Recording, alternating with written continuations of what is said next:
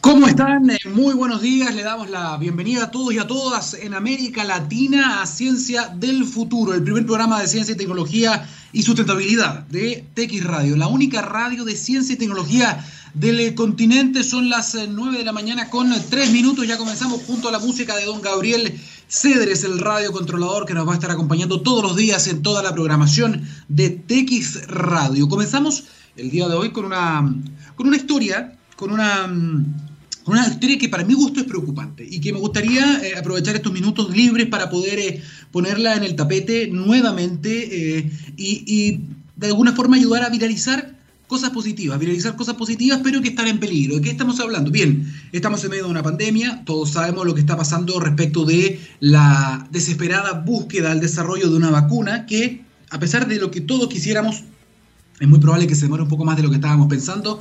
Han habido muchos anuncios remompantes, muchos anuncios de resultados positivos de varias vacunas, son más de 160 formulaciones, vacunas candidatas que están en desarrollo, pero al menos 8 o 10 de ellas ya están en fases avanzadas de estudio, lo que no significa que van a estar eh, pronto listas para la vacunación masiva, para usted, para mí, um, a pesar de las expectativas que tienen muchas personas. Más aún considerando eh, lo que sucedió hace poquito con eh, la vacuna de Oxford, la AZD222, um, una de las más prometedoras, una de las cuales fue ya comprada o al menos hay varias órdenes de compra por millones y millones de dosis de varios países del mundo porque uno de los participantes, uno de los miles de participantes de el ensayo fase 3 de esta vacuna mm, tuvo problemas, tuvo desarrolló una enfermedad potencialmente inexplicable, decían desde AstraZeneca y Oxford, eh, es una mielitis transversa, una enfermedad que afecta a la médula ósea Em, que es bastante compleja. Se está estudiando el caso de todas maneras. Ahora, hay que decir, porque lo saben los expertos, las personas que estudian el desarrollo de vacunas, puede pasar esto, es decir, en el camino al desarrollo de una vacuna, esto puede suceder, es normal que pueda suceder, y también lo correcto es que se detengan por un momento los estudios, se suspendan en la palabra, hay una pausa controlada de estos estudios para ver el alcance de este caso en particular. Eh, está bien que eso suceda, eso quiere decir que están funcionando los protocolos.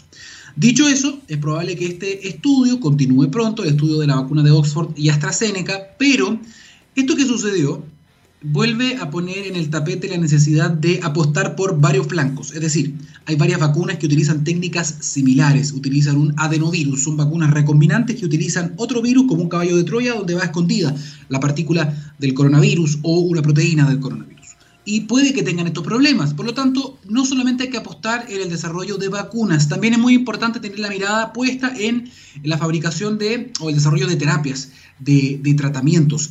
Hay varios que están en estudio, sin embargo, eh, más allá de los conocidos o los reconocidos, yo quería volver a poner en el tapete eh, una investigación muy prometedora desarrollada en nuestro país, en el sur de nuestro país, en, eh, bajo el lluvioso Valdivia ¿no? Hay em, un, equipo liderado por el doctor Alejandro Rojas de la Universidad Austral, les decía, que eh, desde marzo de este año viene desarrollando un anticuerpo de alpaca, que son nanoanticuerpos, son mucho más pequeños que los anticuerpos normales y han demostrado en dos publicaciones que, primero, el anticuerpo tiene una gran afinidad con la, partícula, o perdón, la proteína S o la proteína espiga del virus, que es el que utiliza el virus para poder infectar las células, por lo tanto se adhiere a esta, a esta partícula. Eso es muy importante. Pero además se comprobó recientemente en Australia, les mandaron muestras de este anticuerpo a Australia, a la Universidad de Queensland, donde desarrollaron ellos también una técnica específica para poder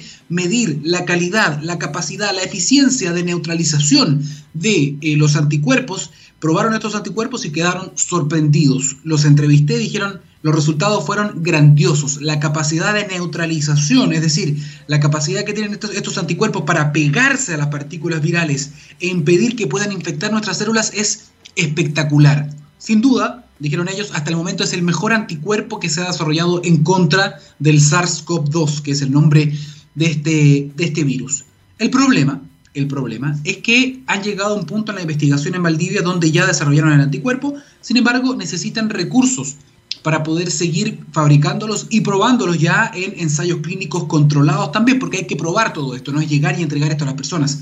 Sin embargo, se requieren eh, recursos para eso y están parados. porque no hay recursos para la ciencia local, para la ciencia nacional, sobre todo para algo que es tan prometedor. Eh, y esto llama mucho la atención, hay que apostar también por lo nuestro, porque ¿cuál es el posible resultado? Porque esto no solo se está haciendo acá, se está haciendo en Alemania, se está haciendo en España, se está haciendo en Francia, en Canadá, también están desarrollando anticuerpos de camélido. Sin embargo, el anticuerpo que desarrolló el doctor Rojas en Chile es hasta el momento el más potente de todos. Tenemos ventaja. La diferencia es que en otras partes del mundo tienen recursos para continuar. Incluso en Argentina están desarrollando anticuerpos de caballos que son más grandes, tienen algunas complicaciones versus el de las alpacas, pero en Argentina también recibieron apoyo. ¿Qué va a pasar finalmente? Que el doctor va a tener dos alternativas.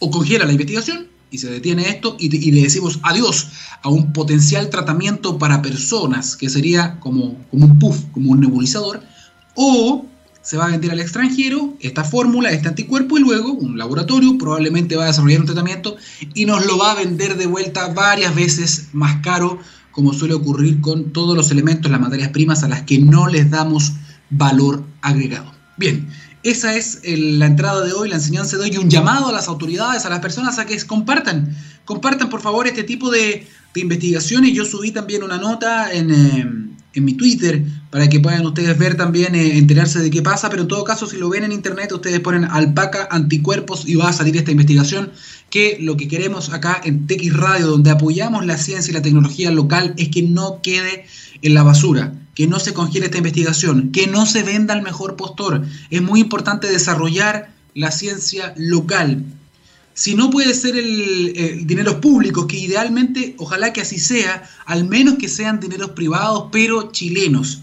¿no? y que tengan un componente social. Eso es súper, súper relevante. Ya tenemos la materia prima, están los estudios, está ahí, ahí está servido para poder probarlo. Ahora, nada dice que esto va a terminar 100% eh, en un tratamiento, pero es muy probable que así sea y es bueno agotar, insisto, todos los caminos. La vacuna no es lo único, la OMS ya lo dijo, es muy probable que las vacunaciones masivas comiencen el 2022, no antes que eso. Algunos dirán, pero ¿cómo se hablaron del 2021? Sí, el 2021 es muy probable que comiencen algunas vacunaciones a población de riesgo o a voluntarios sanos por los estudios clínicos grandes que se van a comenzar a hacer por un montón de vacunas candidatas. Pero la vacunación masiva para todo el mundo, para personas con enfermedades de base, adultos mayores, niños, para usted, para mí, que por suerte estamos sanos todavía, puede que no ocurra durante el 2021. Ojalá que estemos equivocados, ojalá que así sea, que llegue una vacuna y que sea lo suficientemente efectiva como para poder de a poco volver a la normalidad y despedirnos de este maldito virus. Sin embargo, insisto, es momento también de intentar otros caminos, tratamientos, terapias y qué mejor que sean eh, chilenas. Con esa reflexión le quiero contar una cosa. ¿eh? Huawei trabaja permanente incansablemente para derribar la brecha digital y satisfacer las necesidades de Chile y el mundo en materia de conexión, tan importante el día que estamos todos en Internet. La empresa tiene como propósito que los servicios digitales sean más accesibles para todos y busca soluciones en base a investigación y desarrollo para transformar la industria de la tecnología, aportando operaciones más eficientes, nuevos modelos de negocios y mejores experiencias para las personas. Huawei, llevar lo digital a cada persona, hogar y organización para un mundo inteligente y totalmente conectado. 9 de la mañana con 11 minutos. Nos espera una tremenda entrevista. ¿Usted sabe lo que son los APR? Agua potable rural, sistemas que entregan este recurso a un montón de comunidades en nuestro país. Estamos en sequía, estamos con una crisis, en, eh, en una crisis hídrica, una crisis de precipitaciones. ¿Cómo lo están haciendo? Bien, hay compañías que están ayudando, están asesorando, están metiendo cabeza, están dando tecnología para ayudar a estas comunidades y se puede lograr mucho. ¿Cuál es la historia de todo esto? Lo vamos a estar escuchando en la voz de uno de los protagonistas, una de las personas que está empujando este tipo de tecnologías e iniciativas con las comunidades. Pero antes, vamos con la música. Don Gabriel Cedres, el teclado suyo. Vamos y volvemos. Esto es La Ciencia del Futuro. Jueves 10 de septiembre, son las 9 de la mañana y 15 minutos. Estamos de vuelta en La Ciencia del Futuro por texradio.com, científicamente rockera. Y ya estamos conectados con nuestro primer entrevistado. Le damos la bienvenida a La Ciencia del Futuro. Pero antes, una pausa, porque tengo un mensaje para ustedes. ¿ah? Cuando miramos al futuro, y esto es importante, ¿ah? vemos una compañía con un propósito claro. En Ancla American se han propuesto reimaginar la minería para mejorar la vida de las personas. ¿Cómo lo están haciendo? Poniendo la innovación en el centro de todo. De esta forma seguirán impulsando y estando a la vanguardia de la industria minera. adaptándose, buscando mejores formas de extraer y procesar minerales, usando menos agua y menos energía. El futuro está cada vez más cerca. Anglo American, personas que marcan la diferencia en minería. Personas, dijimos, ¿no? Personas como las que vamos a conocer a, a continuación. Ahora sí, le damos la bienvenida y nos conectamos con Gonzalo Jaramillo. Él es asesor de desarrollo social y director de infraestructura de la Fundación Anglo American. Gonzalo, bienvenido a la Ciencia del Futuro.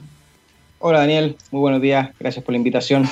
Aquí estamos, buenos días. Primero, Gonzalo, preguntarte inmediatamente para despejar ese interrogante. ¿Cómo estás tú? ¿Cómo está la familia? ¿Cómo han vivido todo esto de, del encierro y de la, y de la pandemia? La verdad es que estamos súper bien, ¿eh? ¿eh? gracias a Dios, sanito, que eso es lo, lo, lo más importante hoy día, todos sanos. Eh, y la verdad es que yo me estoy mal acostumbrando a esto del teletrabajo, me, me acomoda bastante.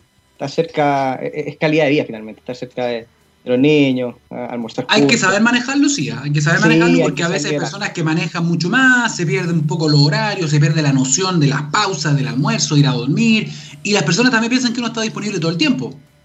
Sí, sí, gracias, estamos bien estructurados en, la compañía, no, nos dan esos espacios, tenemos nuestra agenda muy bien armada, entonces permite tener este trabajo de forma remota como si fuese un trabajo, ¿ah? no, no creo sobre tiempos, esa es la verdad mucho de esto dicen, ¿eh? muchos especialistas que están empujando la transformación digital, la digitalización, el teletrabajo, dicen que una de las pocas, hay que ser muy cuidadoso con esto, una de las pocas cosas quizás positivas que ha tenido eh, esta pandemia tiene que ver justamente con el impulso a ciertas tendencias que iban bastante lento en nuestro país, como por ejemplo ciertas flexibilizaciones, eh, mayor conectividad, eh, el uso de la nube y el teletrabajo, básicamente. Y es muy probable que gran parte de esto se mantenga. Así que me imagino, ustedes ya venían empujando un poco de esto, ¿no? Antes de sí, esto. Sí, estamos con teletrabajo ya, creo, por lo menos un año, probando esta modalidad. Por lo tanto, nos, nos, to nos, tocó justo con los sistemas bastante bien armados, no fueran tan complejos. Hay otras empresas o otras industrias que ha sido muy, muy complicado este tema de la, de, la, de la, conectividad y poder regular los tiempos y, y, la, y, las normas que finalmente uno autorregula frente, frente a esta nueva forma de trabajar. Pero Gonzalo, hemos sido afortunados, esa es la verdad. Sin duda, ¿no? Sin duda. Y qué bueno que hay personas, al menos de tu compañía, que puedan hacer el teletrabajo, porque también sabemos que hay otras que tienen que necesariamente estar en, sí. eh, en terreno y también, también entendemos que se han tomado eh, todas las medidas, muchas compañías también lo han hecho, todas las medidas para eh, asegurar la mayor, valga la redundancia, seguridad o el menor riesgo de, de los colaboradores. Así que eso es súper importante. Pero quiero hablar un poquito de, de, otro tema, quiero tirarte para otro lado, porque tú también eres especialista en, en, otras realidades, en otras iniciativas, y eres un hombre también, me imagino, mucho de terreno en algún momento, porque hablemos un poquito de algo que es muy relacionado a lo que es el impacto eh, en las comunidades que puede tener una compañía. ¿A qué me refiero?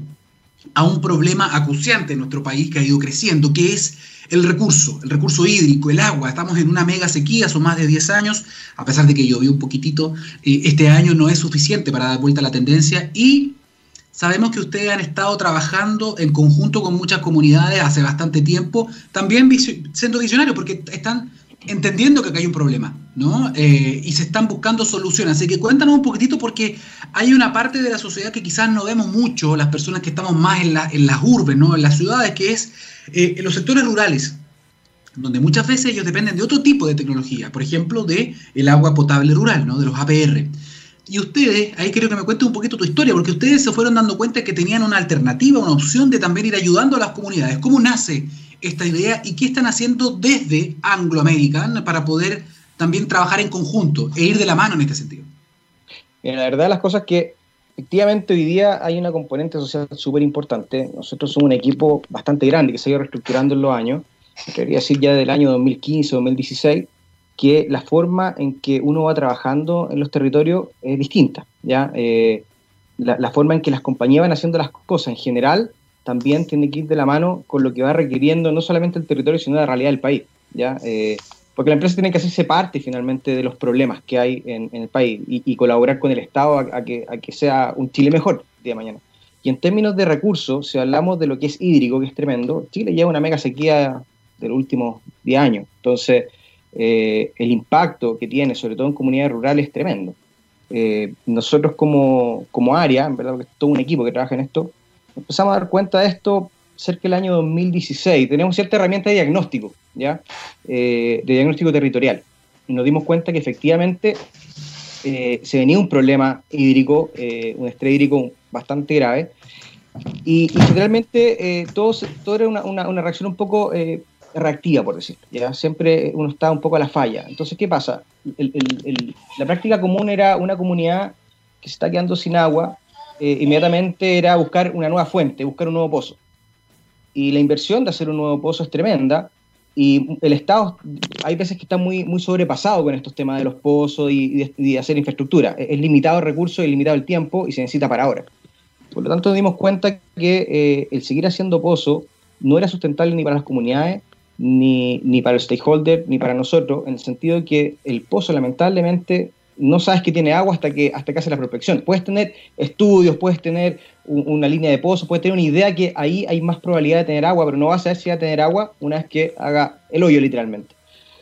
Y el problema es que eh, la inversión de hacer pozos cada vez más alta, porque las napas están cada vez más profundas. Entonces no es lo mismo hacer un pozo a, 10 metros, 15 metros, a ir a 100 metros, 120 metros, como están muchos de los pozos en las comunidades. Eh, están sobre 60 metros. Estamos hablando que habilitar uno de estos pozos cuesta alrededor de un millón de pesos por metro, ¿ya? Entre 800 mil habilitados. Por lo tanto, eh, había que ver de qué forma hacíamos esto más factible, de una forma más inteligente, y, eh, y a través de, los estudios que hicimos, eh, dijimos, bueno, ¿dónde estamos parados? ¿Ya? como, como anglo, como compañía. Qué es lo que está pasando en el territorio. Tenemos mucho contacto, las comunidades, las comunidades dan el feedback necesario para poder ejecutar proyectos y, ir planteando soluciones. Y, esto vino de la mano justo con, con, ese propósito de reimaginar la minería para, para, mejorar la calidad, la calidad de las personas y con el, el, plan minero sustentable, que básicamente en términos de comunidades dice que tenemos que enfocarnos en comunidades prósperas. Y, y ahí fue un poco el clic de decir, bueno, veamos qué está pasando. Durante dos años, porque esto es un proceso, la tecnología de innovación, mucha gente piensa que es, es, eh, o, se da a creer que es, es, algo que vino inmediato y, y, se le ocurrió a alguien y, se armó. La verdad es que es un proceso participativo de, de, mucha gente. Y aquí nosotros hicimos un estudio de tres capas que llamamos para entender cómo era la disponibilidad hídrica ¿ya? Eh, de los acuíferos, en este caso lo, lo vimos en, la zona de Chacaú, que es Colina Tiltil Lampa. Eh, después entender cómo está la infraestructura existente, ¿ya? Y lo último fue entender cómo era la demanda. Y cuando cruzamos estas tres capas, eh, nos pudimos dar cuenta que efectivamente hay soluciones a corto, mediano y largo plazo, y la de corto plazo no era muy, muy a la vista, no, no, era muy sencilla. Y aquí es donde eh, entra en juego un poco eh, el giro de tuerca, que es decir, bueno, uno de nuestros valores es la innovación, veamos qué podemos hacer al respecto, porque ya el diagnóstico nos había dado que la infraestructura en general era buena, ¿ya? y eso hay que rescatarlo, la infraestructura que, que, que, deja el MOB, que, que, hace, que hace el Estado en términos de agua, es bastante buena. Pero nos dimos cuenta que en algunas partes era, era carente de, tecnología. ¿ya? De tecnología que hoy día te permitía disponibilizar recursos, te permitía operar de mejor forma, te permitía levantar mayor datos, enfocar eh, los proyectos a mediano y largo plazo de mejor manera. Y como nosotros no probamos en las comunidades, eh, en este caso tenemos el Parque Quilapilún, ya que es Anglo American, siempre pilotamos cosas. Es un parque que está dentro de la comunidad, pero podría traerme a decir que lo usamos un poco como suerte de, investigación y, desarrollo a una escala menor para ir viendo cómo las cosas que vamos planteando y haciendo van mejorando. Y aquí, eh, que es parte de la historia, que, es bien interesante, eh, empezamos a buscar actores y empresas que nos pudieran apoyar ¿ah? eh, para el tema de buscar tecnología y buscar innovación. Y en el parque estábamos probando un sistema de riego en ese momento, eh, con una empresa que se llama Witech, que es una empresa chilena eh, ¿Ya? Que de, tecnología e innovación, que era una pyme, y eh, que tenía mucha experiencia en planta de tratamientos de agua, etc. y la verdad es que viendo los sistemas del parque, dijimos, que tenemos el Pozo 7, que es uno de los pozos donde se alimenta el agua, el agua del parque, y podríamos ver, monitorear un poco el pozo, porque ellos tenían experiencia en eso. Lentamos los sistemas en ese pozo y eh, los resultados fueron bastante buenos en términos de levantamiento de datos y de gestión. Y con la experiencia que tenían dijeron, ¿sabes qué? Podemos operar un poquito mejor este pozo. Tengo una pregunta. Sí. Cuando tú me dices, por ejemplo, que probaron tecnología y que hicieron un pozo, ¿qué fue lo que encontraron finalmente? O sea, ¿qué, ¿cuál es, la, cuál es la, la novedad en el término de innovación? ¿Qué, ¿qué, fue lo que hicieron para que ese pozo fuera distinto? Y en términos a lo mejor un poco más pedestre incluso, ¿qué fue lo que encontraron? ¿Tuvieron que cavar cuántos metros hasta que encontraron un acuífero, una napa? ¿Qué, qué fue? No, ese es un pozo existente. Ya no, ah, fuimos a hacer un pozo nuevo, era un pozo que existía ¿Ya? y que operaba eh, con el estándar que siempre hemos operado los pozos, que por lo general es un estándar eh, distinto a lo que son las comunidades.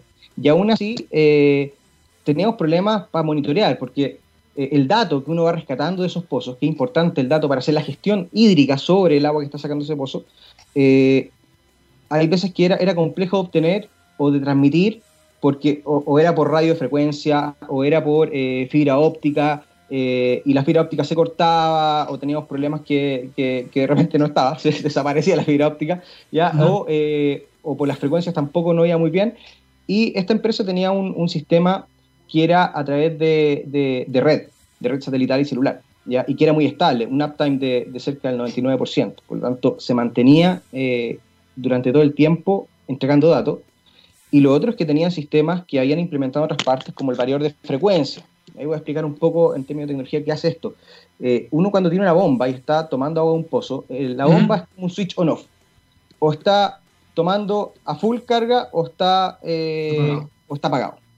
Y el hecho de incorporar sistemas como varios de frecuencia, que fue un acierto, te permite variar esta frecuencia, por lo tanto el pozo tiene diferentes, por, por llamarlo de forma sencilla, eh, niveles de, de, succión. ¿ya? Yo puedo eh, chupar más agua o menos agua, pero no dejo de, de extraer. ¿ya? y eso hace que efectivamente la disponibilidad mejore. ¿Por qué? Porque los pozos se tienden a deprimir. Cuando uno está a full, y los corta para que se recargue, ¿cierto? Entonces empieza a chupar todo el agua del pozo antes que llegue a cero para que la bomba no chupe aire y, y finalmente se calientan y, terminan, terminamos con problemas operacionales de la bomba. Uno lo corta, se recarga el acuífero y después empieza de nuevo a tomar agua y lo enciende. Eh, si llevamos esto a la práctica de lo que son las APRs, las APRs lo que hacen en general eh, es sacar una válvula estrangular esto. O sea, cierran el paso de agua manualmente, generando una sobrepresión por miedo a que el pozo se deprima y la bomba termine chupando aire. Por lo tanto, uno de, los componentes importantes dentro del sistema eh, que se implementó es este variador de frecuencia, que lo que hace es que a través de un sensor de nivel empieza a tomar agua y cuando se empieza a deprimir, la bomba empieza a bajar su frecuencia y empieza cada vez a tomar menos agua, menos agua hasta que llega un balance, no se va a seco, ¿ya? Y lo otro es que no estoy estrangulando esta válvula, entonces no tengo sobrepresión en el sistema. ¿Y eso lo hace automáticamente? esto lo hace automáticamente. El sistema cómo, hicieron ese, cómo hicieron ese cambio a través de qué? Tenemos, tenemos tableros, tenemos PLC, tenemos sensores. Esto es. Hoy día, hoy día la tecnología es mucho más económica que antes. Entonces, eh, efectivamente, implementar esto que uno pensaría que es, es, es, un ojo de la cara, la verdad es que no es tan así. Eh, Además, el beneficio que tiene también es importante, ¿no? Si tú tienes que ver con tus beneficios también. Ahora, eh, esta tecnología no se usaba en los pozos, al menos en los que ustedes han intervenido, porque suena como, ¿cómo no lo hicimos antes? Es decir, bueno que uno puede, o sea, es que mira, las buenas ideas siempre suenan obvias. Como que es como, es como cuando tú ves una aplicación nueva que la está rompiendo, tú dices, oye, ¿por qué a nadie se le ocurrió? Era tan obvio, es como parte de nuestra vida ahora. Me imagino que esta innovación que ustedes hicieron también en las comunidades, las mismas personas que están ahí dijeron, chuta, pero mira, o sea, esta solución estaba ahí. ¿Y esto de qué manera ha mejorado un poco la, obtención de este recurso, la robustez a lo mejor de la red? Mira, la verdad es que son, son, son tres KPIs generalmente que nosotros definimos dentro de este sistema a través de los resultados que hemos tenido. ¿ya? Eh, y, estos KPIs son en, cuanto a disponibilidad hídrica, o sea, cuánta agua más tengo disponible gracias a la implementación de estos sistemas, cuánto es el ahorro energético, porque también al, tener una bomba que funciona a menos frecuencia, tengo un ahorro energético dentro del costo de mover todo este, este sistema, y también la disminución de ruptura de matrices.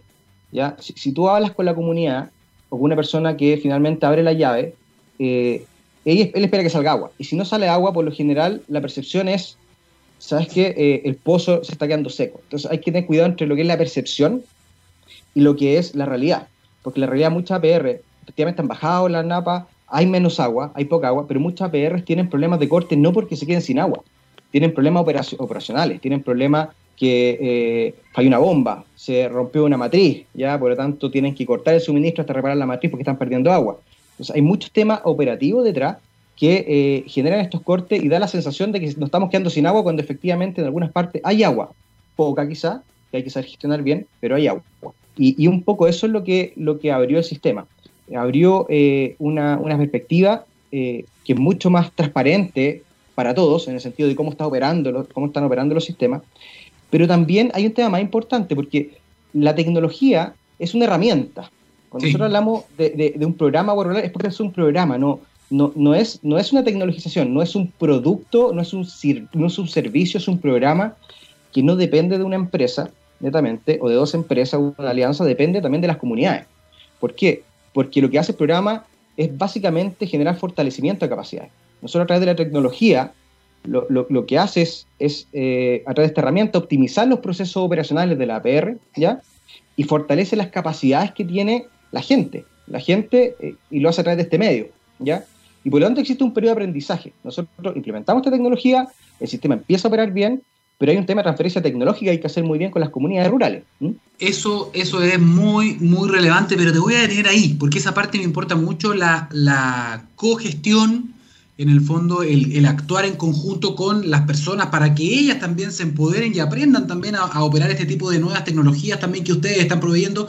Pero antes de eso, pero antes de eso, vamos a mm, vamos a la música, ¿te parece? Vamos a hacer una pequeña pausa acá en la ciencia del futuro y ya volvemos. Estamos con Gonzalo Jaramillo de la Fundación Anglo American. Esto es la ciencia del futuro. Don Gabriel, el teclado suyo. Vamos y volvemos. Escuchábamos Take Me Out de Franz Ferdinand, eh, justamente porque Estamos en TX Radio, ¿no? Científicamente rockera, se lo habíamos dicho. Y estamos conversando con Gonzalo Jaramillo de la Fundación Anglo American respecto de los APR, el programa de eh, agua potable rural que está desarrollando con diferentes comunidades eh, en la zona central. Bueno, ahí me va a corregir si me equivoco con algo. Gonzalo, estamos contigo, ¿no? Sí, así es.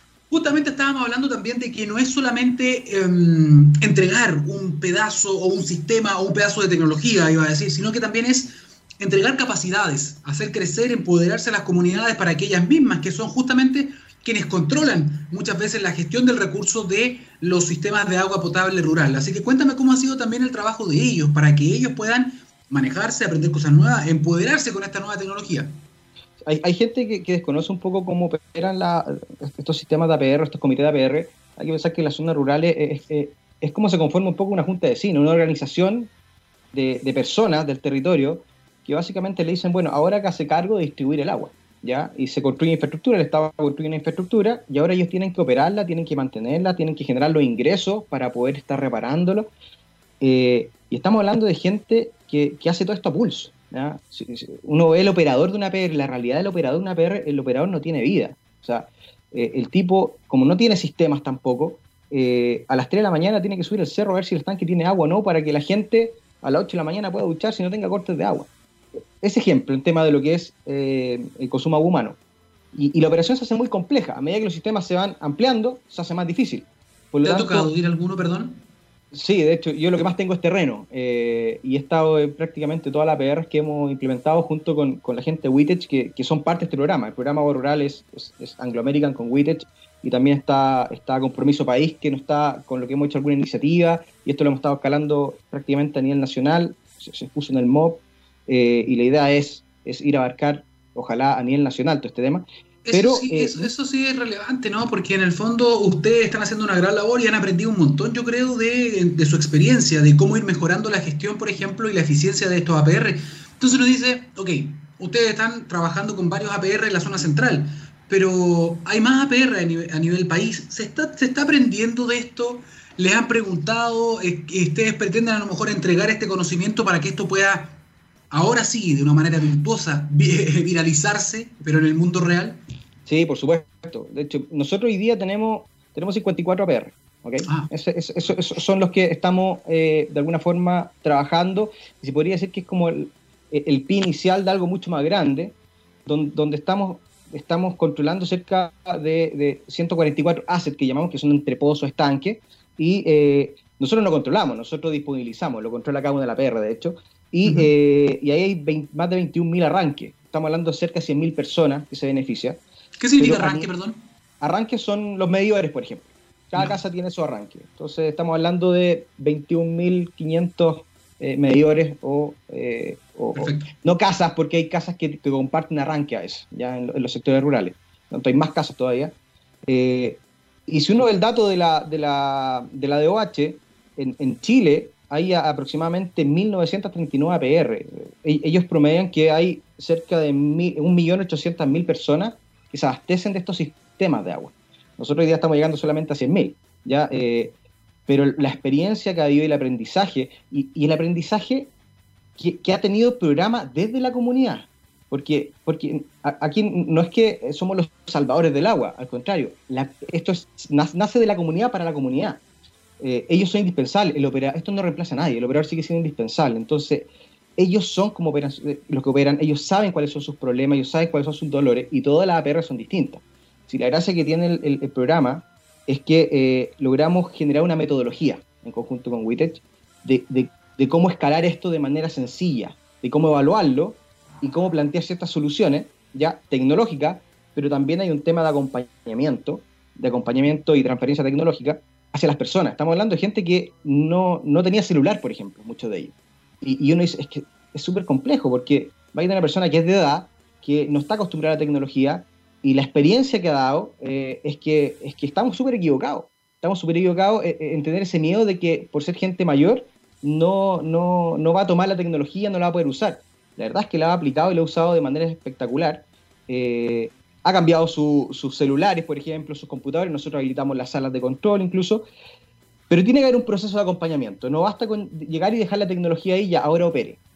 Y por eso es un programa que tiene eh, una supervisión remota, que lo que hace es, prácticamente un coaching, es un seguimiento para que asegurarnos que aprenda la persona a operar, aprenda el comité a operar su sistema, aprendan a ajustar cierta alarma, alertas, eh, la operación, el funcionamiento de estos sistemas y lo empieza a adaptar y con esto hacer eh, gestión hídrica.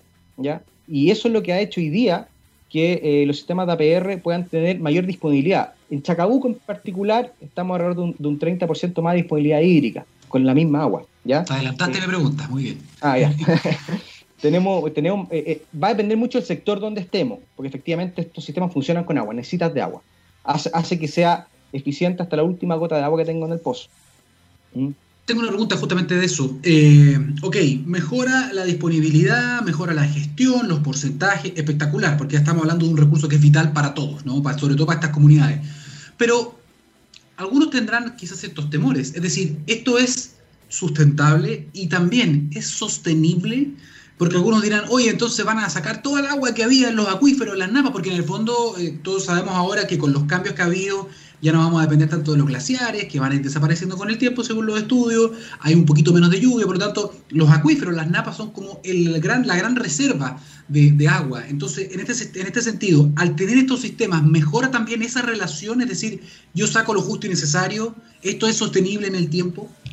Es completamente sostenible, la verdad porque finalmente lo que quieren la APR es, es, cumplir la demanda media. Por lo tanto, cuando, cuando yo lleno mi estanque, porque tengo una capacidad de acumulación, y eso puede abastecer a la población y yo puedo regular este llenado en las horas punta, que eso es lo que hace, eh, primero, muchas veces en APRs que necesitaba 3 litros por segundo, con gestión hídrica puedo, puedo abastecer de agua con un poco menos de, esa media. ¿ya? Por ejemplo, en vez de 3, litros por segundo, quizás con 2,5 puedo abastecer a todo, a todo mi sector.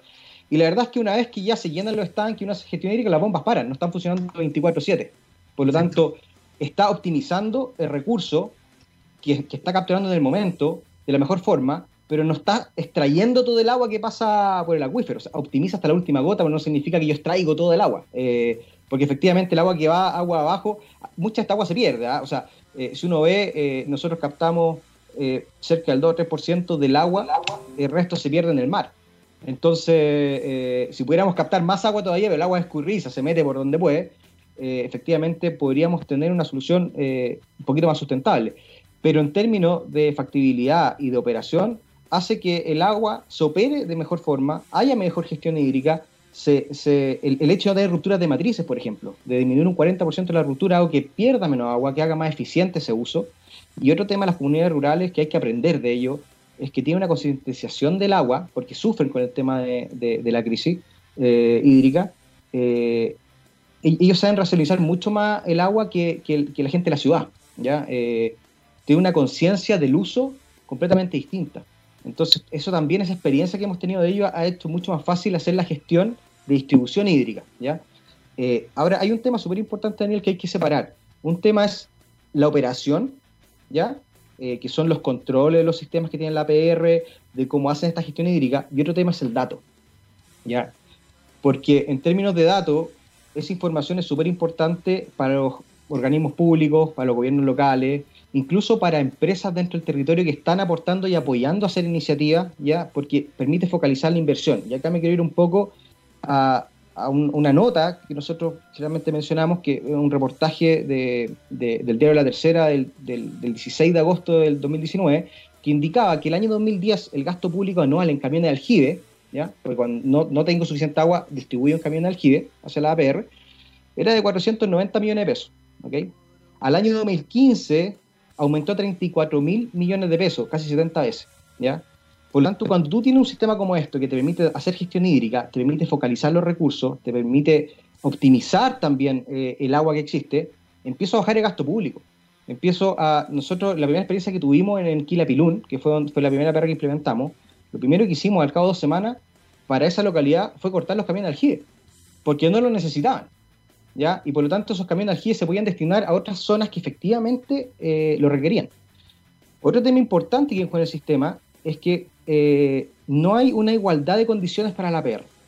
Eh, esto es crudo, pero es verdad. O sea, tengo 20 APR y generalmente todas tienen problemas o algún tipo de problema y hay unas más críticas que otras.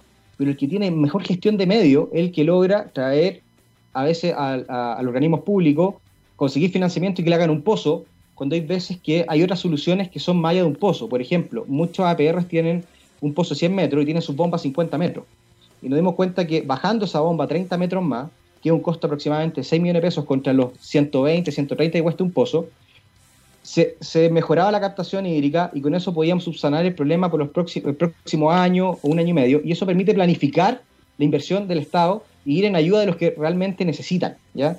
Eh, por lo tanto, esta herramienta como dato es súper potente y se disponibiliza a la, DGA, a la DOH, eso nosotros lo entregamos, o sea, eh, ellos nos dicen dónde y, entregamos la información y los aperros están de acuerdo, eh, para que ellos puedan ir viendo cómo estructurar su pauta de inversión dentro del territorio y los diferentes territorios para ir subsanando estos problemas. Y también las gobernaciones, los municipios se pueden tomar de esto para saber cómo hacer mejor distribución de sus recursos.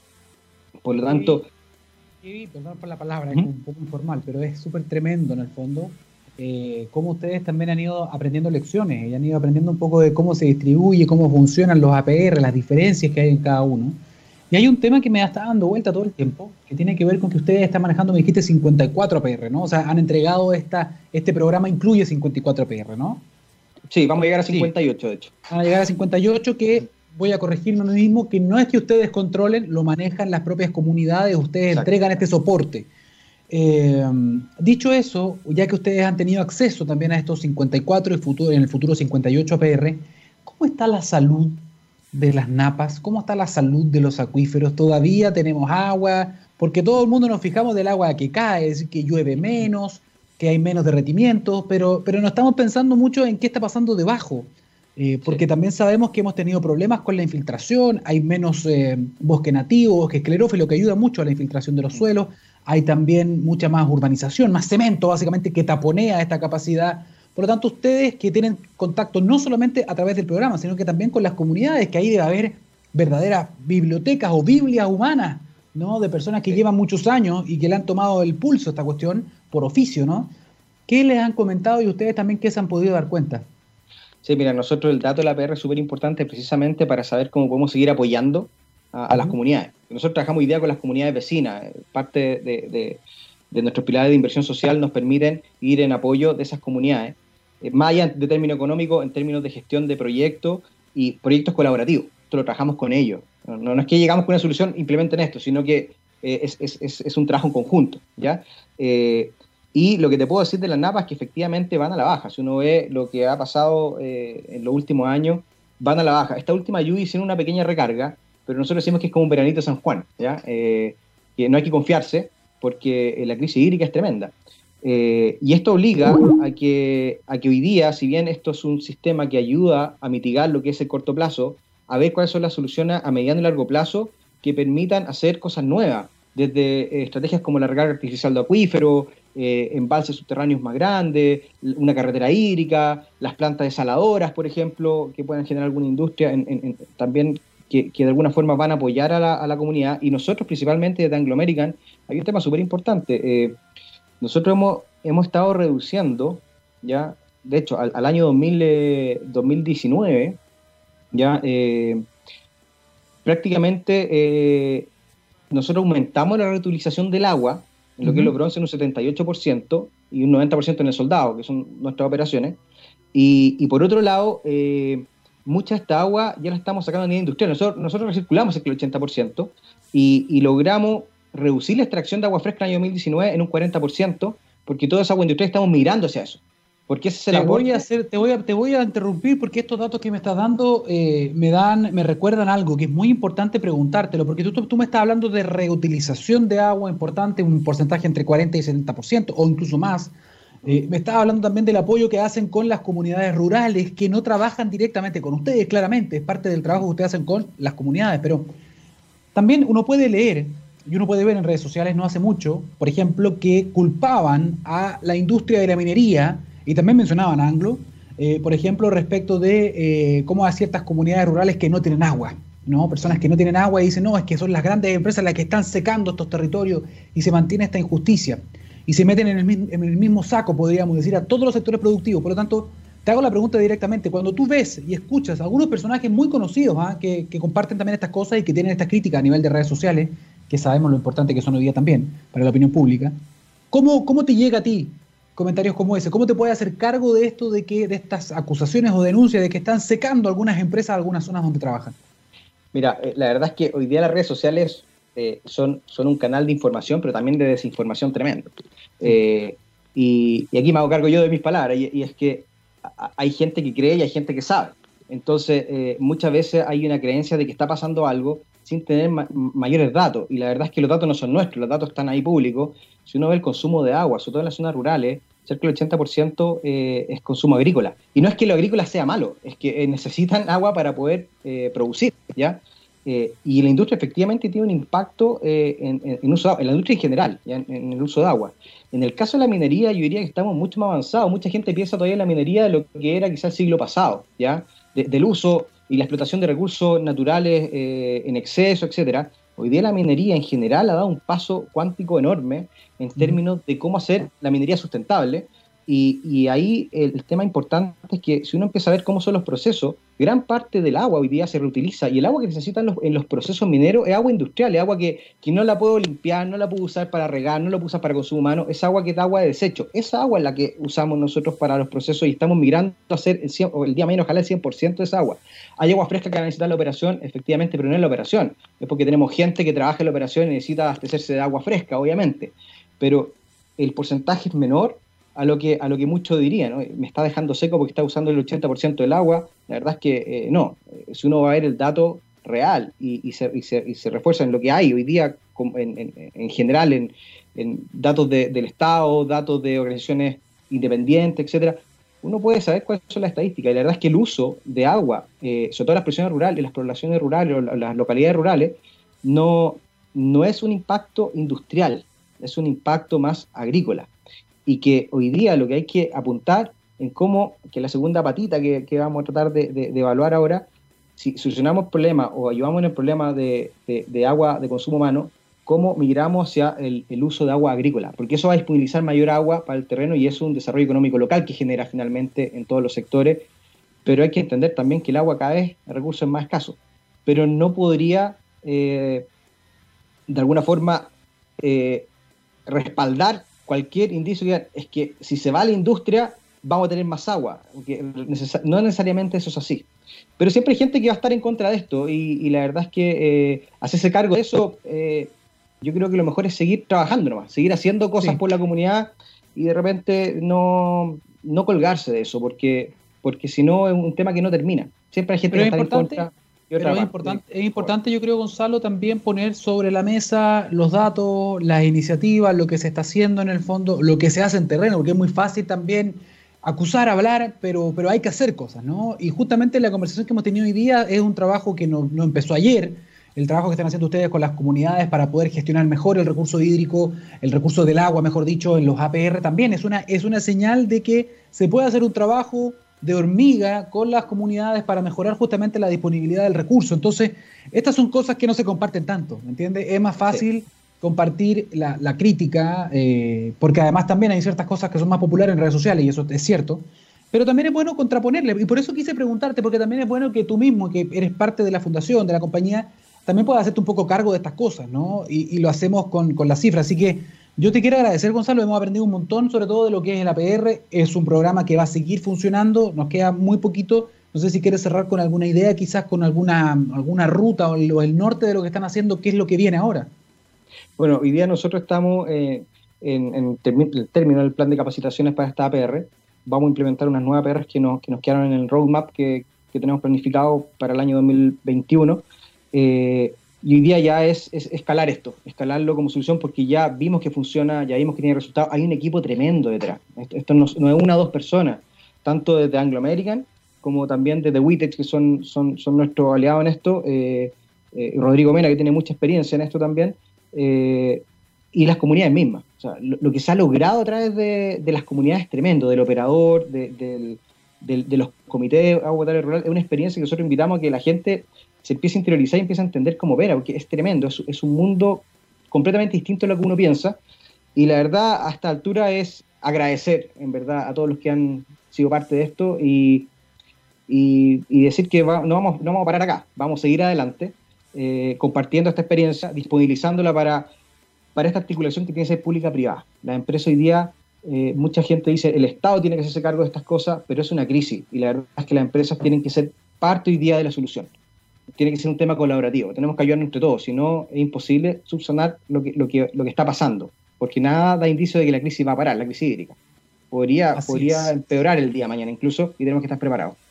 Te queremos agradecer, Gonzalo Jaramillo, asesor de desarrollo social y director de infraestructura de la Fundación Anglo American. Muchísimas gracias por contarnos respecto del programa de agua rural. Nos vemos muy pronto. Cuídate. Muchas gracias, Daniel. Que estés bien. Bien, es muy relevante el tema que estábamos tocando y hablando de agua, ¿ah? es importante hacerse esta pregunta. ¿Alguna vez ¿Has pensado que la superación de esta crisis sanitaria puede ser una gran oportunidad para reenfocarnos en el planeta y en nuestro bienestar? Aguas Andinas ya lo pensó y se ha comprometido con un plan de reconstrucción verde y social para Chile, generando una nueva infraestructura para combatir el cambio climático, creando miles de nuevos empleos y fortaleciendo el suministro futuro de agua potable.